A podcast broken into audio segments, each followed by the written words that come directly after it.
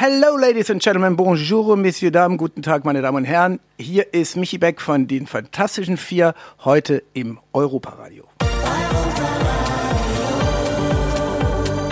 Der Europa Radio Talk.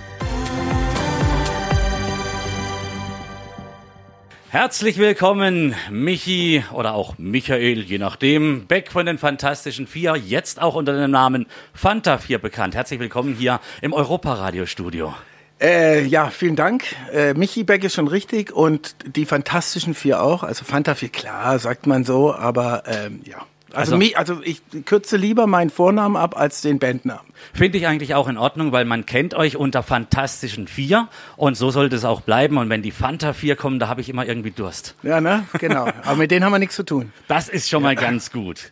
Ja, es war in den 90er, Ende der 80er Jahre, als du dich dazu bewegt hast, Musik zu machen, obwohl du ja eigentlich ursprünglich nicht unbedingt Musikausbildung gemacht hast, sondern was ganz normales Bürgerliches. Ich habe Groß- und Außenhandelskaufmann gelernt in einem Stahlhandel. Das war jetzt nicht mein, die Lieblingszeit in meinem Leben.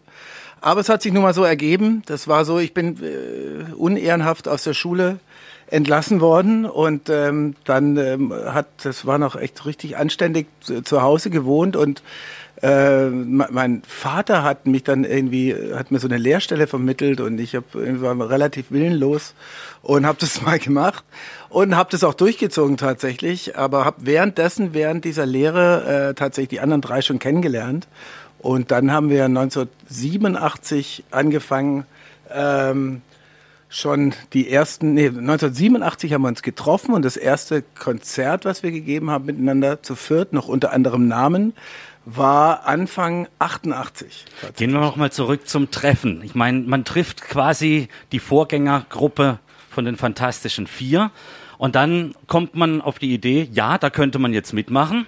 Und ähm, war das dann gleich klar, die Gruppe, das ist meine, oder hätte das auch eine andere Gruppe sein können, wo du da mitmachst? Also ich habe erst mit einer anderen äh, Combo sozusagen angefangen, Musik zu machen. Ähm, erstmal mit meinem Nachbarn, mit Keyboard und Schlagzeug, da war ich 14.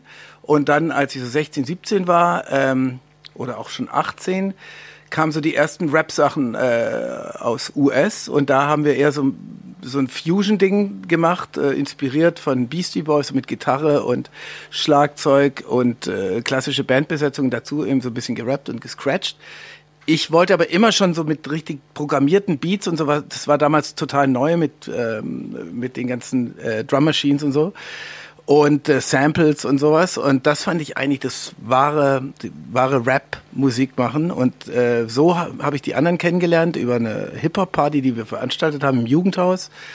Und ähm, ja, und der Rest ist Geschichte. Und seitdem sind wir äh, zu viert zusammen und äh, das auch immer noch nach mittlerweile fast 31 Jahren. Und das ist ja schon sensationell in der Branche, dass man sich da so lange halten kann, immer mal wieder einen Hit hat und immer noch gerne gehört wird und die Leute immer noch zu Konzerten kommen. Also was will man denn mehr, ne? Ja, dieses Jahr wäre ja eigentlich unsere größte Tour gewesen, äh, die 30 Jahre, eben zu dem 30-jährigen Jubiläum, äh, eine, quasi ausverkaufte Stadiontournee. Aber dann kam Corona und ähm, jetzt müssen wir mal gucken, wann wir sie tatsächlich spielen können. Wir haben Ausweichtermine für 21, aber ob wir äh, im Frühjahr 21 schon bis zu 40.000 Leute ins Stadion packen können, das äh, steht noch in den Sternen leider. Ich bekomme jetzt gerade so ein bisschen Gänsehaut. 40.000 Leute, eine ausverkaufte Stadiontour.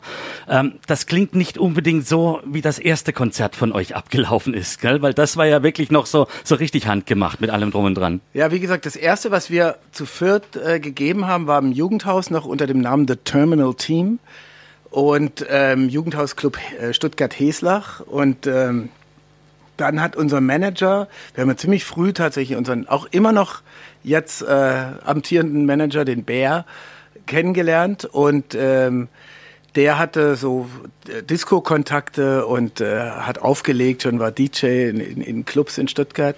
Und der hat eine Party veranstaltet. Damals war so Batman gerade total hip. Das war die, die Zeit, als Prince auch äh, so ein Bat Batman-Soundtrack zu so einem Film rausgebracht hat. Der hat eine Batman-Party äh, gemacht im, im, in einem stillgelegten Kindergarten, auch in Stuttgart. Und da haben wir tatsächlich am 7.7.89 das erste Konzert auf dieser Party als die Fantastischen Vier gegeben. Und die Bühne wurde euch nicht von irgendwelchen Bühnentechniker gestellt, gell? Nee, die haben wir selber mitgebracht. Das waren ein paar Europaletten, die wir in den Kindergarten gestellt haben. Fantastisch, oder? Fantastischen Vier, die hier selber ihr Konzert von A bis Z organisiert haben. Und dann ging es hinaus in die weite Welt. Und ich würde jetzt mal behaupten, ihr habt den Deutschrap, den Hip-Hop, überhaupt hier in Deutschland richtig salonfähig gemacht, weil auf einmal liefen auch diese Titel im Radio. Ja, also es, es ging relativ schnell und das war für die für die ziemlich junge Hip-Hop-Szene in Deutschland auch so ein bisschen ähm, so, ein, so ein Brennpunkt, weil die sich natürlich, also wir waren mit mit einer anderen äh, Band, äh, Advanced Chemistry, äh, hießen die mit die ersten überhaupt auf Deutsch gerappt haben. Und die waren eher so underground und wir haben schon immer mit, mit Popmusik auch gespielt. Wir wollten auch von Anfang an irgendwie äh, Popstars werden. Das war unser Wille und deswegen äh, haben wir auch uns mehr ähm, so, so Popmechanismen bedient und haben auch mehr Melodien und so ein bisschen mit, mit reingenommen und zugelassen, als es die anderen äh, Bands zu der Zeit gemacht haben und sind dadurch auch relativ schnell eben ins Radio gekommen. Wir, ich mein, wir haben als 89 als die Fantastischen Vier das erste Konzert gegeben, 91 einen Plattenvertrag äh, bekommen und da das erste Album gemacht, jetzt geht's ab. Und 92 mit Dieter halt äh, komplett abgeräumt und, und äh, so von, von Dieter Thomas Heck Hitparade bis äh, MTV ähm, London ähm, wurden wir da gespielt und das war natürlich ähm, Segen und Fluch für uns Segen, Fluch für, für viele andere, die sich so ein bisschen früh ihrer aufkeimenden äh, eigenen deutschen Hip-Hop-Identität quasi beraubt sahen. Aber das hat sich dann alles ein paar Jahre später auch wieder zusammengefügt und ist dann für alle Seiten, glaube ich, gut ausgegangen. Mit Recht, weil heute ist der Hip-Hop nach wie vor salonfähig. Man hört es immer noch gerne auf Deutsch in verschiedenen Sprachen. Und zu Dida, ihr wart in Österreich und in der Schweiz auf Platz Nummer eins. Deutschland habt ihr es maximal auf Platz Nummer zwei ja, geschafft. Da War das noch so ein bisschen, ach, hätte doch auch. Ja, natürlich ärgert man sich, wenn man, wenn man fast auf die Eins schafft. Aber da war irgendwas, war denn das damals, was noch vor uns war? Ich glaube, ähm, alalalalong, Inner Circle mit Swatch. das war, hat uns, glaube ich, nicht vorbeigelassen auf die hm. Eins. Vielleicht, weil das ein Sommerhit war und ihr im Sommer da ganz groß rauskam. Ja, ihr genau. hättet im Herbst raus müssen, im Winter. Ne? Ja, hinterher weiß man immer mehr. Ja, und vor allem, wenn dann so ein Radiomoderator da angeschlappt kommt und die Tipps gibt, da kann man drauf verzichten. naja, es ist jetzt mal früher geben können, die Tipp. Richtig, ich, ich, war ja damals auch schon im Radio ja. unterwegs und ich habe auch schon Kollegen von dir vor dem Mikrofon gehabt, den Thomas D. und den Smudo. Natürlich kommt man da nicht drum rum und ich freue mich jetzt, dass ich hier den dritten im Bunde habe und irgendwann machen wir die Runde noch komplett. Ja, ne? irgendwann kommt der Andi auch noch vorbei. Ich bin da ganz sicher. Ne?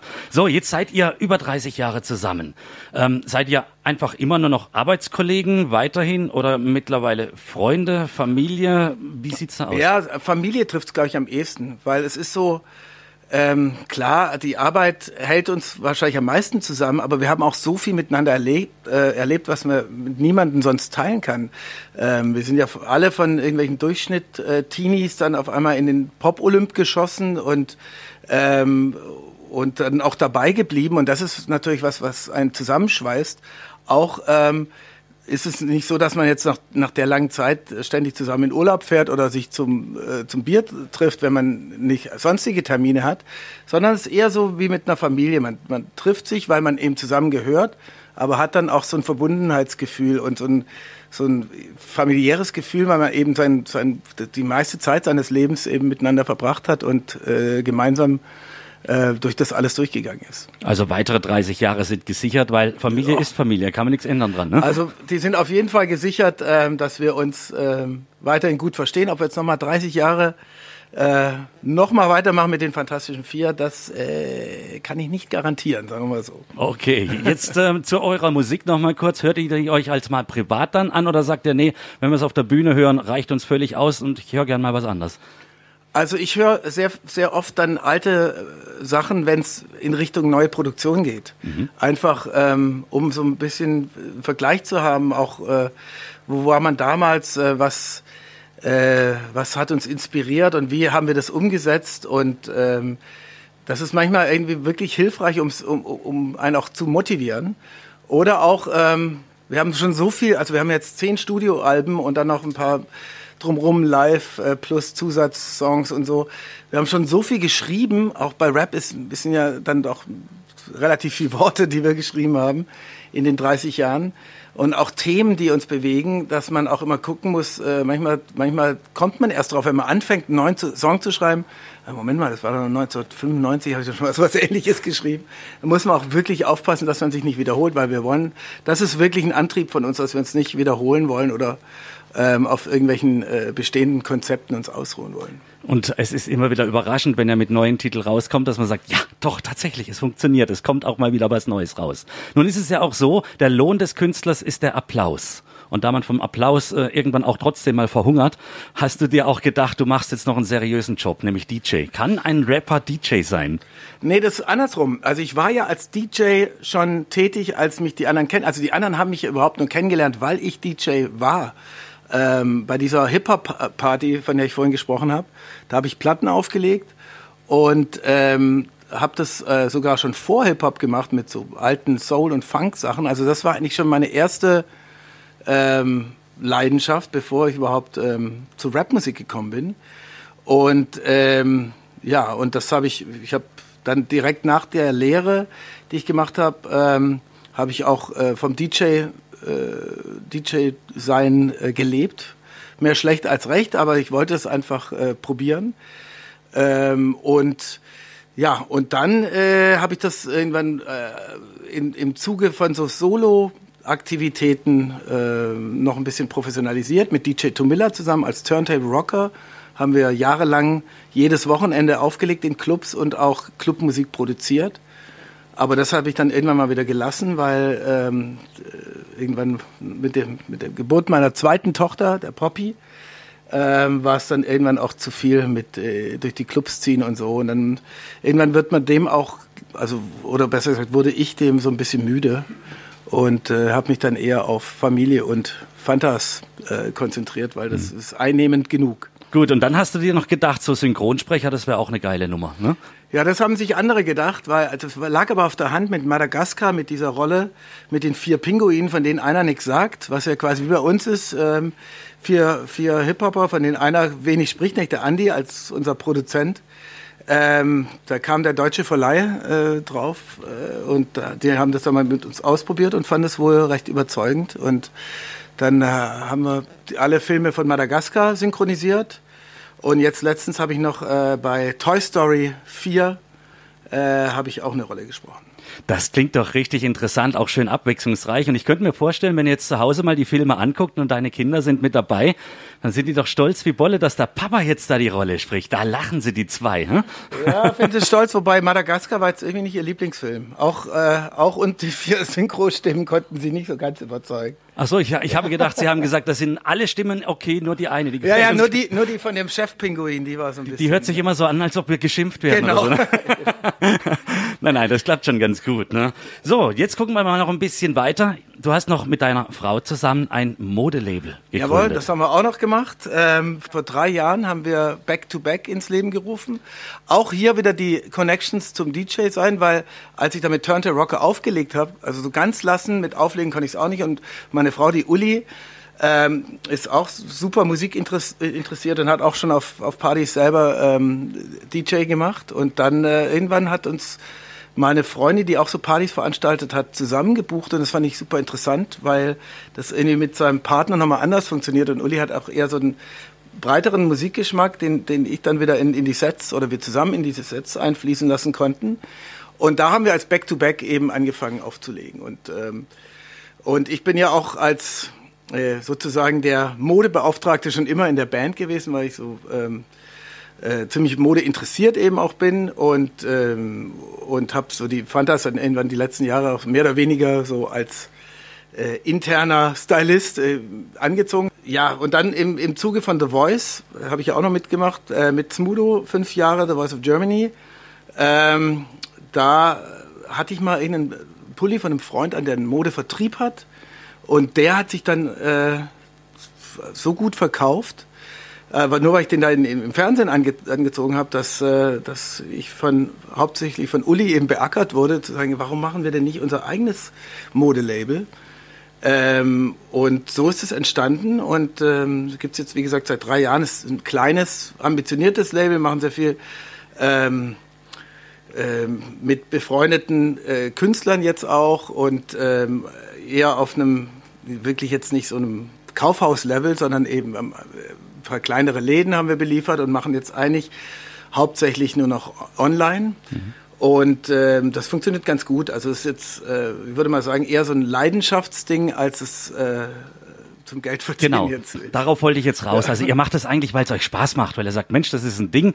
Und ähm, wenn jetzt jemand Bock hätte auf eure Mode, was muss er denn da anziehen? Wie, beschreibt mal euren, euren Stil. Ja, naja, das, wir haben uns irgendwann gesagt, das ist doch mittlerweile so, dass nicht nur 20-Jährige ähm, Streetwear anziehen, sondern sind ja ganz viele in, in unserem Alter, ähm, auch damit groß geworden. Und es ist irgendwie auch salonfähig geworden, ein, ein, Hoodie anzuziehen, also so ein Sweatshirt mit Kapuze oder eben ähm, ähm, normale Sweatshirts, T-Shirts, das äh, All-Day-Zeug, aber eben in, in besonderer Qualität und eben mit einem mit einem eigenen Look und ähm, deswegen haben wir das Ganze auch äh, Sophisticated Streetwear genannt und ähm, ist halt eher so, ja, wie soll ich das beschreiben?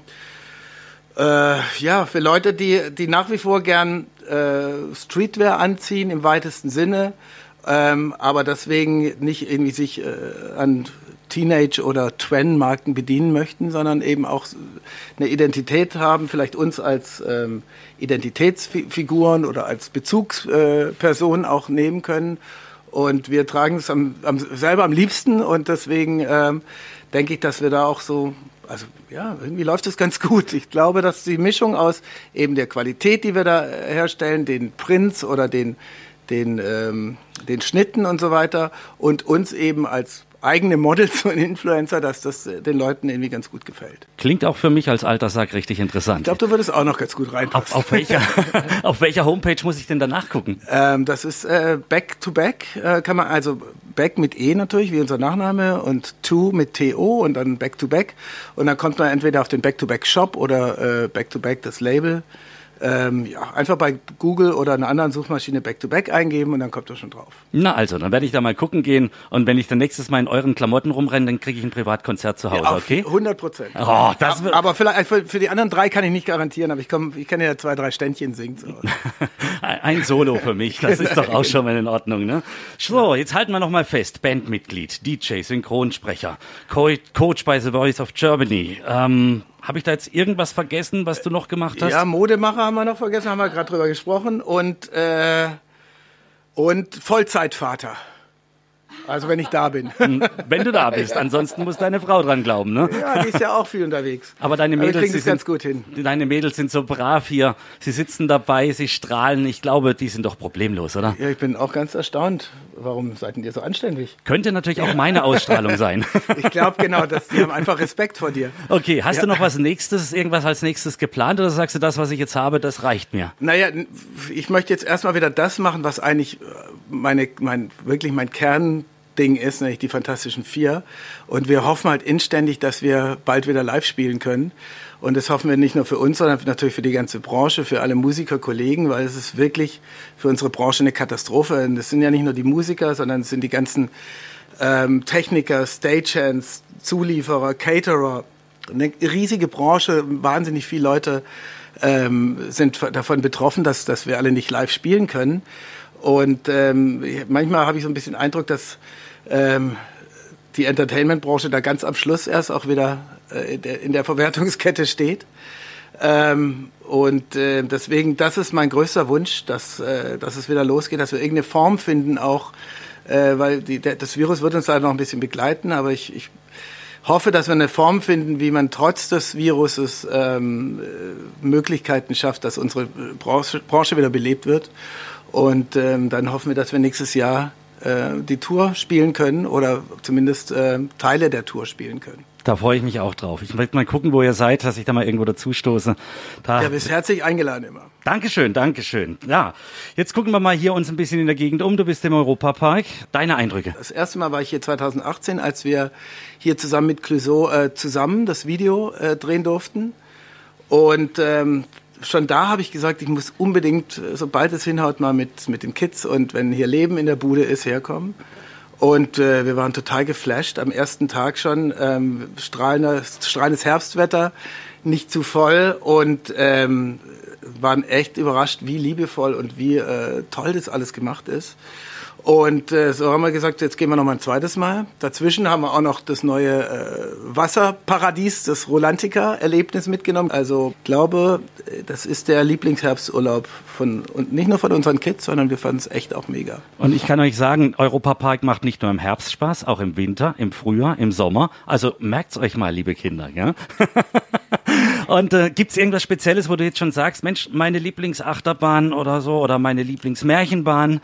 Also als Familie unser, unsere Lieblingsattraktion ist auf jeden Fall Arthur. Das ist wirklich der Kracher und ähm, die Achterbahn. Also ich bin ähm, am Montag bin ich zweimal hintereinander Silverstar gefahren. Das war äh, ein halbes Mal zu viel. Ich bin vielleicht auch nicht mehr im äh, im besten Achterbahnalter. ähm, und ansonsten ist es wirklich schwierig, da ein Ranking aufzusetzen. Das sind auf jeden Fall die Sachen, die mir am, am allermeisten in Erinnerung geblieben sind. Aber äh, bei so vielen Sachen ist es wirklich schwer. Also ich könnte keine Top Ten machen, weil es einfach so viele tolle Sachen gibt. Auf jeden Fall könnt ihr eure Auszeit hier als Familie schön genießen und das freut uns natürlich ganz besonders. Und wir machen ja hier Europa-Radio. Das heißt, der Gedanke Europas lebt hier, die positiven Seiten, die schönen Seiten. Wie wichtig ist für dich das Europa als solches, das wir kennen?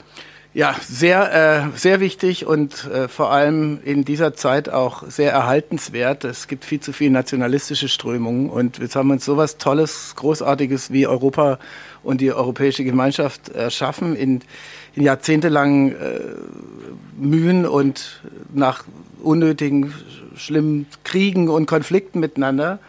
Und jetzt sollten wir doch durch nationalistische und egoistische Gedanken sowas Wertvolles wie Europa äh, bitte nicht kaputt machen. Und du warst schon viel in Europa unterwegs. Gibt es da irgend so ein Plätzchen, so eine Ecke, wo du sagst, ja, da gefällt es mir besonders gut? Ja, Europapark Rust.